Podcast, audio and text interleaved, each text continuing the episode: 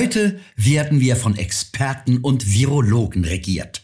Experten sind Leute, die andere daran hindern, den gesunden Menschenverstand zu gebrauchen.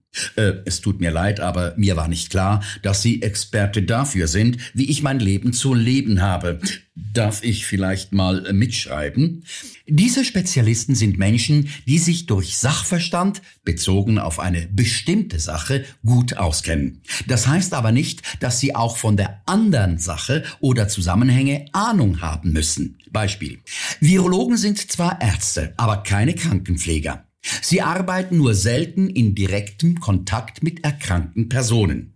Ihr hauptsächliches Einsatzgebiet ist dagegen das Labor. Hier fühlen Sie sich wohl. Ihr Fachgebiet ist die Hygiene und Biologie. Sie untersuchen Viren, Bakterien und kleinste Mikroben. Und wenn ich mir überlege, was die alles unter dem Mikroskop sehen und entdecken, wo jedes Lebewesen von Viren infiziert werden kann, sich millionenfach teilt und ich würde in Panik ausbrechen. Und, und das tun die natürlich auch. Nur nennt man das nicht Panik, sondern Vorwarnstufe. Nehmen wir beispielsweise mal eine Wasserprobe eines Schwimmbades. Ich selbst war nie ein Studierter. Ich war nur Pauker. Also kein Trommler, sondern Lehrer. Und ich habe unter anderem auch Schwimmen unterrichtet. Eines Abends hat mir der Bademeister in einem Reagenzglas eine Wasserprobe aus dem Schwimmbecken unter die Nase gehalten. Uah.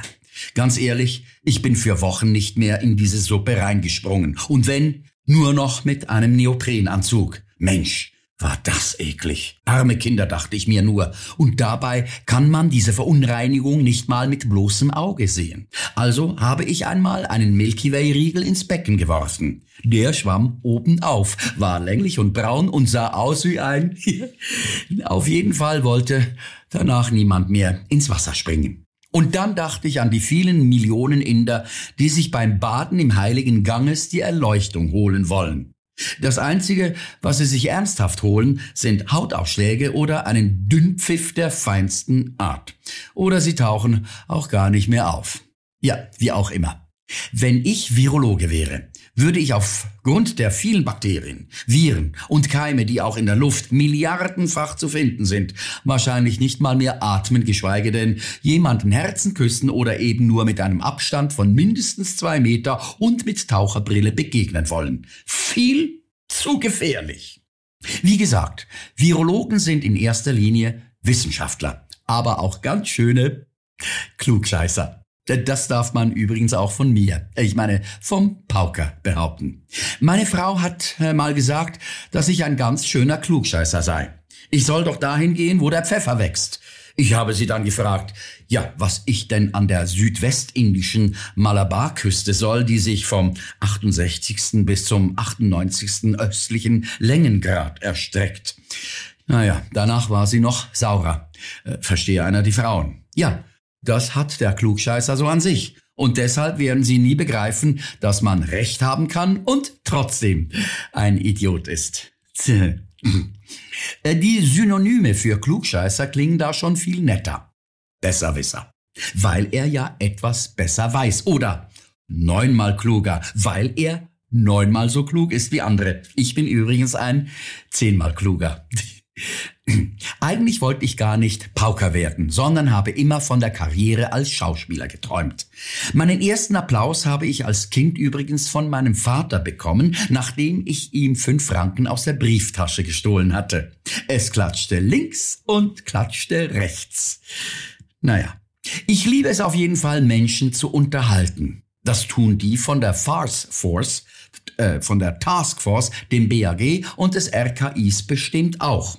Und weil ich Wert auf kluge und gepflegte Unterhaltung lege, hole ich mir, bevor ich mich einer lustigen kabarettistischen Nummer zuwende, zuerst einmal die wichtigsten Informationen aus Büchern, Zeitungen, aus dem Internet oder lasse mir komplizierte Fragen von meiner Oma beantworten. Sammeln von Daten nennt man das. Oder wie der Jäger sagt, Recherche. Denn das A und O eines Kabarettisten, Journalisten und auch eines Experten ist nämlich die französische Recherche. Aber nach zwei Jahren mit Carola frage ich mich mittlerweile, wie genau recherchieren die Könner der Taskforce, des BAG oder des RKIs in ihren jeweiligen Disziplinen eigentlich? Und auf welchen Grundlagen, Daten und Fakten erheben diese Fachmänner, Frauen und diverse ihre Maßnahmen? Jede Fresse, Pressekonferenz konkurriert bereits schon mit den Wettervorhersagen eines Lokalsenders. Es wird heiter bis wolkig, gebietsweise fällt Regen oder auch etwas Schnee. Die Temperaturen liegen im Mittelland zwischen 0 Grad, in den Alpen bei Föhnlagen bis 35 Grad, aber das hängt eben vom Wetter ab. Heißt so viel wie, äh, wir haben keine Ahnung, aber die Leute werden es schon nicht merken. die klein. Und dann erinnern sie uns ständig daran, dass in der Schweiz in den letzten zwei Jahren 11.000 Menschen wegen Carola über den Jordan gegangen sein sollen, obwohl der Jordan noch nicht mal durch die Schweiz fließt.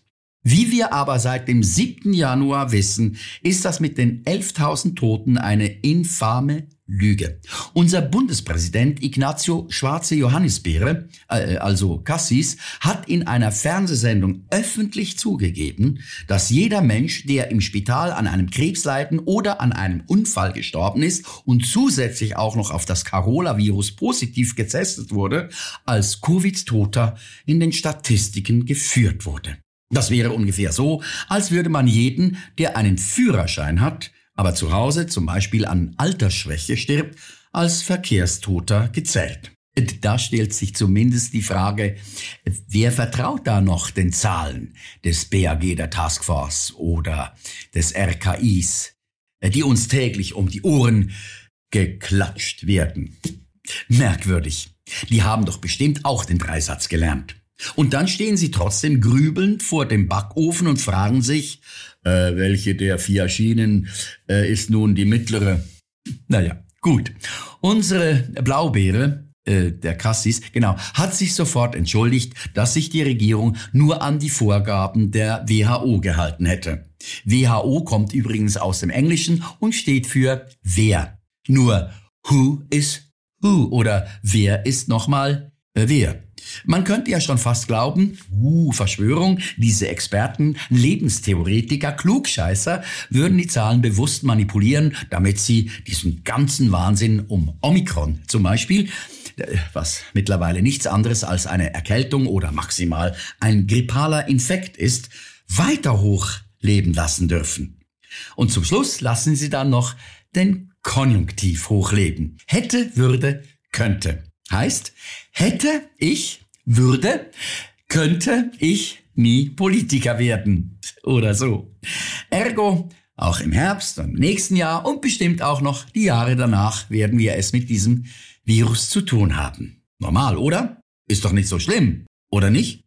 Ich hoffe auf jeden Fall sehr, dass die Wetterfee Lauterbach bei allen unsäglichen Prognosen, die er tagtäglich verzapft, sein Hirn nach seinem Tod der Wissenschaft spendet. Ich denke mal, seine Kollegen könnten fürs Labor bestimmt einen tollen Türstopper gebrauchen. Ja.